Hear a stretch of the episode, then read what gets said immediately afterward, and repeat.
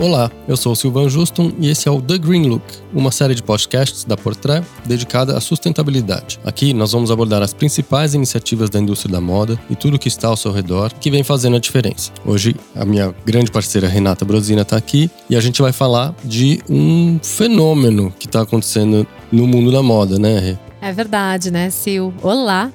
É, realmente, né, essa, essa transformação da nossa consciência em relação ao consumo, né?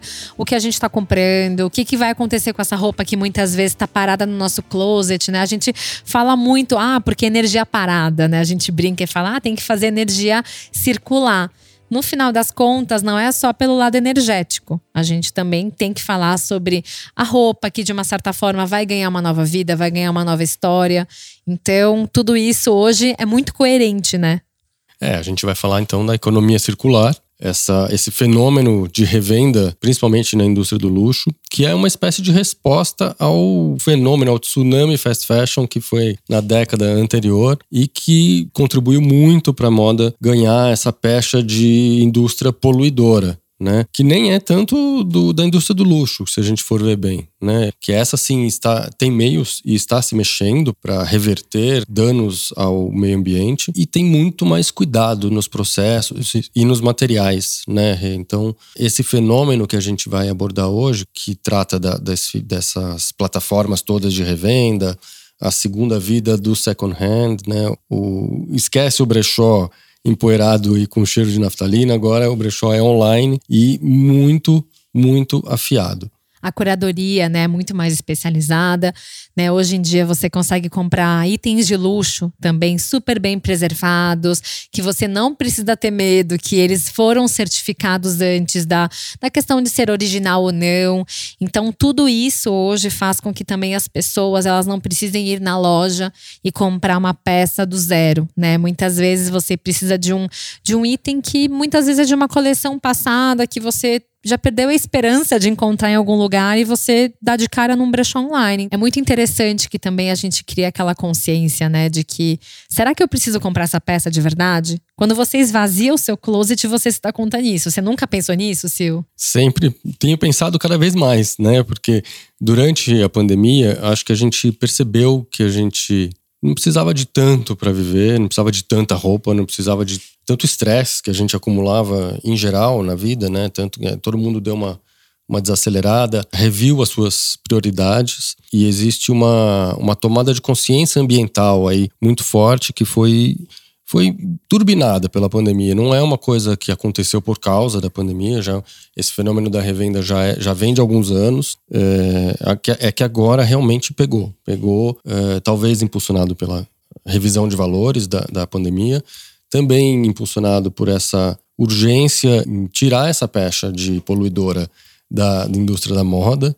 Então é uma resposta e, e, muito impulsionado também pela geração Z, né, que tem essa preocupação muito forte com o meio ambiente, com compra consciente, com consumo consciente. Né? E, e, até pegando esse gancho aí da pandemia, da revisão do closet, que você, eu sei que você está lhe fazendo a limpa no seu closet. Não, eu faço. Meu closet virou super enxuto e eu até brinco que assim, hoje eu tenho itens para sobreviver por 10 anos, né? E aquela coisa, eu sempre pensei que eu precisava mais. Só que durante a pandemia eu comecei a ver roupas que eu não usava há 3, 4 anos, ou que eu comprei porque eu achava bonita, só isso. E peças que eu nunca coloquei, que eu achei etiqueta. E aí você começa a rever uma série de valores, né, da sua vida, né? E como até você bem mencionou, e você fala: "Tá, mas por que que eu preciso disso?". Tinham sapatos que não serviam mais em mim, tinha uma série de itens que eu falava: "Calma, vamos esvaziar". Só que o problema é que você começa a esvaziar e você tem um certo prazer de mandar essa roupa para frente. Você pensa um dia uma pessoa vai ser feliz comprando isso. E aí quando você se aventura nesse universo do brechó online, você acompanha que alguém foi lá e comprou essa peça, você fala, gente, isso aqui estava jogado no meu guarda-roupa, sabe, empoeirando. É, então eu acredito que sim, você também acaba criando um certo prazer de ver que o seu guarda-roupa é muito mais enxuto, vai muito contra, né, aquele estímulo de consumismo desenfreado que foi muito estimulado nos anos 2000, né, principalmente pelas fast fashions que começaram a chegar no Brasil, né, muitas delas é, tinham muito essa pegada, né, de serem mais baratas, aí você vai lá e compra. E aí a gente nesse episódio também vai falar sobre a situação da qualidade né? Até que ponto a gente tem que realmente pensar se vale a pena pagar mais caro por um material que vai durar gerações, que vai passar para frente, vai continuar intacto. Isso também precisa ser pensado, né? Super. E é, é a coisa de fazer circular energia, né? Eu também tenho feito minhas limpezas no, no closet. Inclusive, tem uma pesquisa do, da plataforma de revenda de roupas e aluguel, ThreadUp, que é uma, uma plataforma americana. Essa pesquisa aponta que cresceu em 50% o número de pessoas que está fazendo a limpa no closet atualmente em relação ao período pré-Covid. Né? Então, é, é um movimento que está acontecendo, que foi acelerado e enquanto o, o varejo tradicional sofreu muito né, nessa, nessa pandemia, com as lojas fechadas, com redes quebrando, enfim, o, o varejo tradicional sofreu bastante.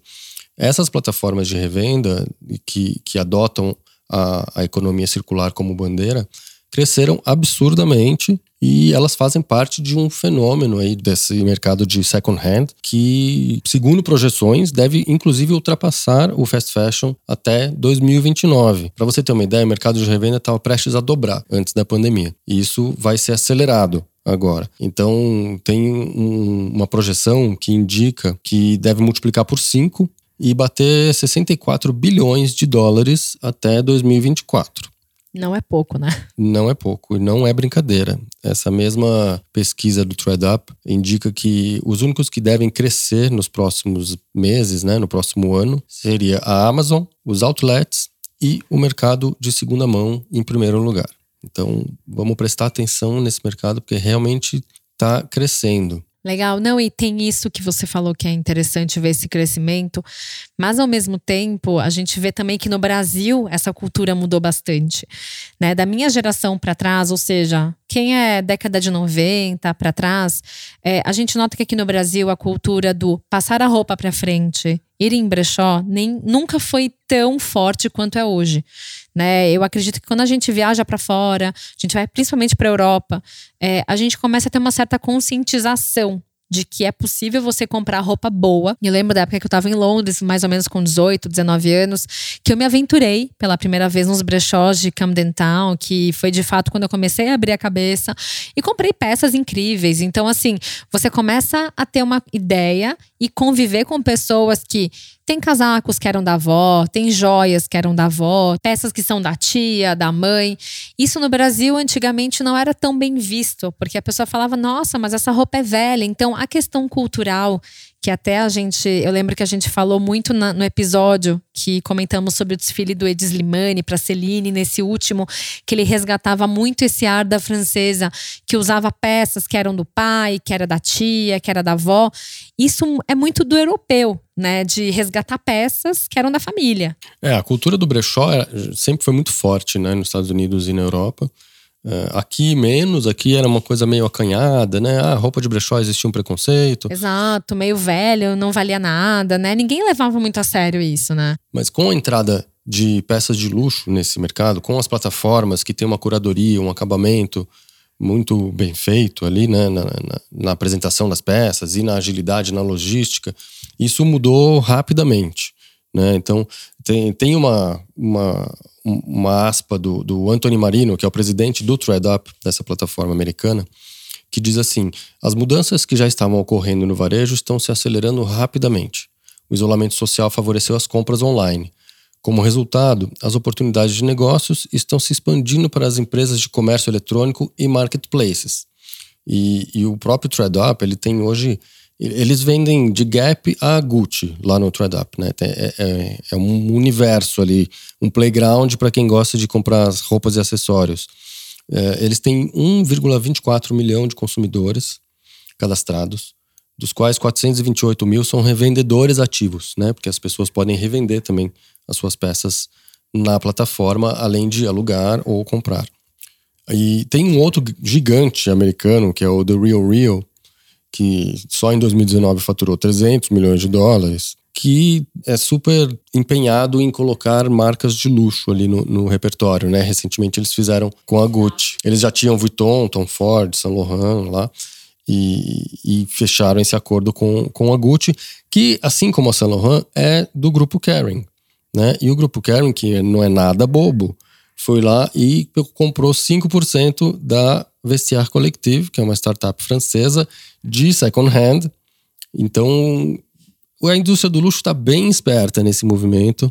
Estão fazendo parcerias com esses sites gigantes, né? O The Real Real tem Alexander McQueen, tem Gucci, tem outras tantas marcas de luxo. E só um parênteses, essa história, né, que a Gucci of the Grid, né, que é essa parceria da Gucci com The Real Real, a gente tem que pontuar alguns detalhes, né? Hoje em dia, você revender uma peça da Gucci num The Real Real, por exemplo, você tá fazendo com que a peça da marca continue circulando. Não é que você tá tirando venda da Gucci, da loja. Hoje a Gucci ela tá muito mais preocupada em fazer com que aquela peça é, tenha um dono que vai usar do que muitas vezes só pelo vender. Tá muito bem conectado e tem mais um negócio. A Gucci, é é, essas marcas, entre elas a Gucci, são bem espertas nessas parcerias, porque quem revende peças ali, ou seja, faz circular a sua peça parada da Gucci, por exemplo, ganha créditos para consumir na loja da Gucci. Ou seja, é um 360 ali, sai, é um win-win, todo mundo sai ganhando o cliente, a plataforma e a marca de luxo. É muito astucioso, é muito engenhoso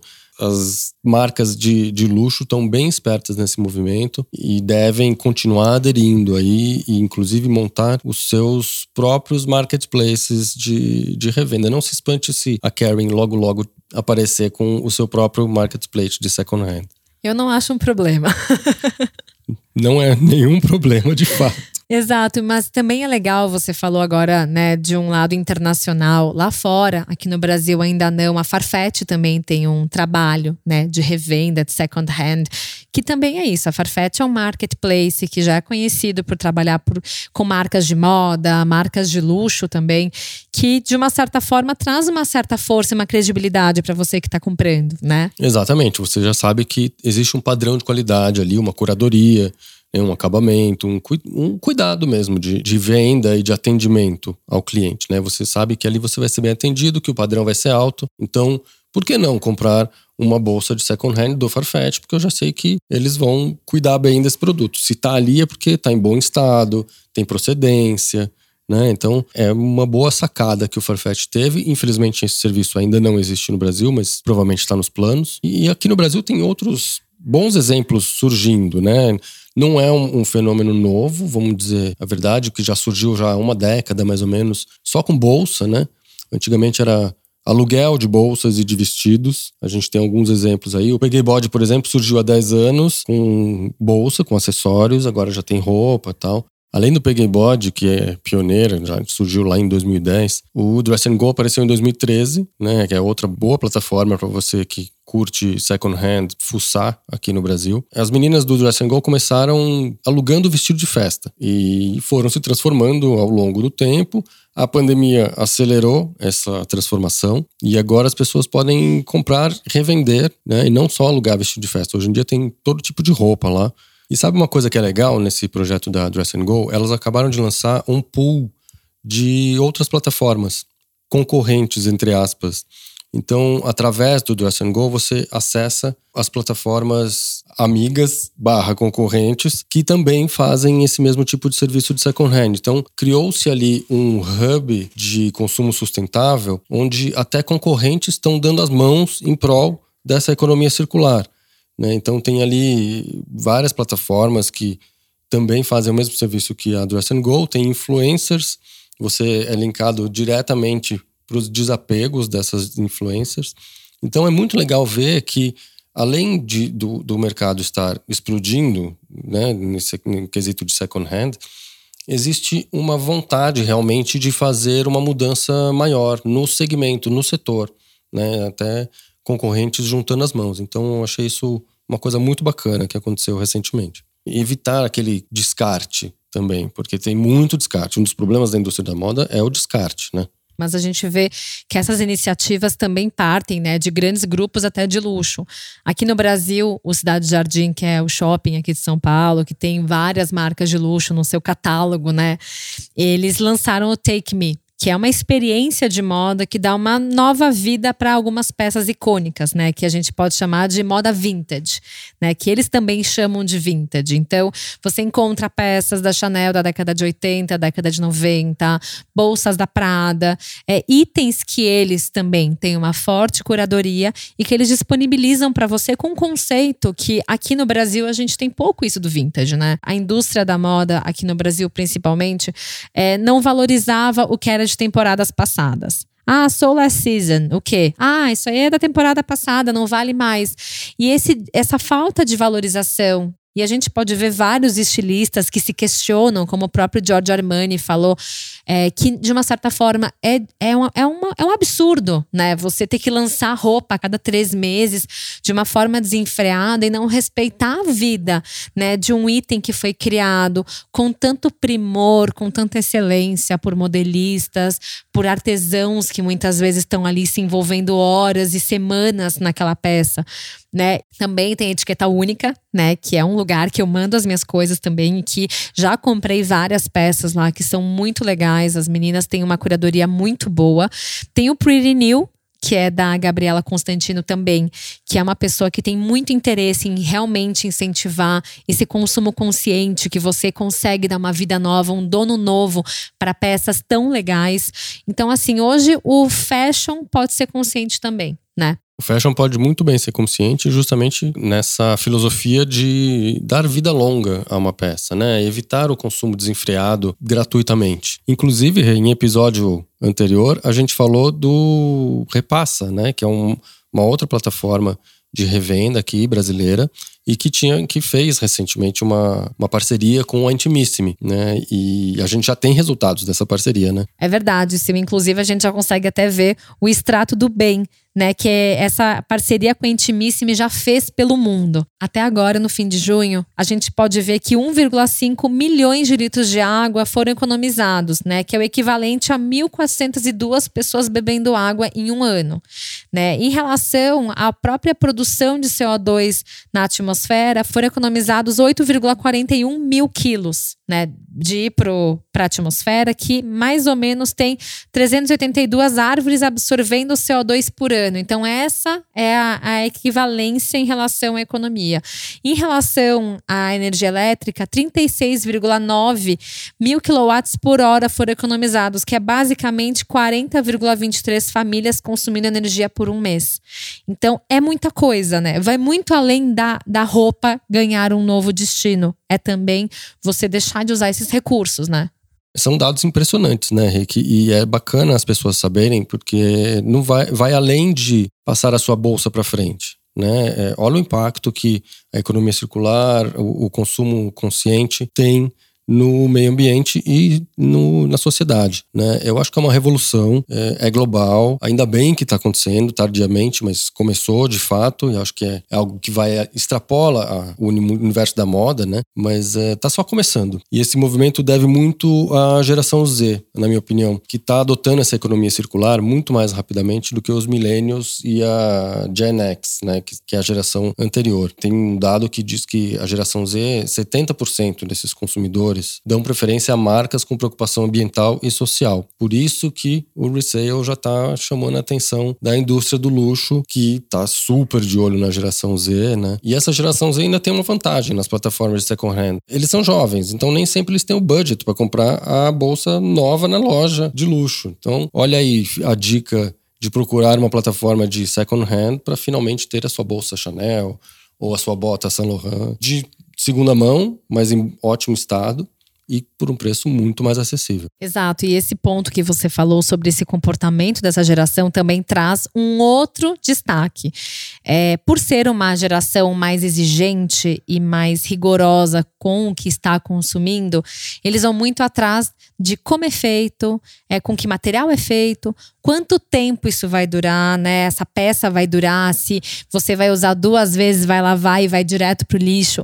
Então, muitas vezes é isso, né? Eles também estão de olho nessas marcas de luxo porque elas têm um olhar muito mais primoroso para a matéria-prima. E é por isso que quando a gente fala, ah, é porque a peça vintage da Chanel da década de 60. Não é à toa né? Não é à toa que tantas peças de marcas de luxo duram há tantas gerações, né?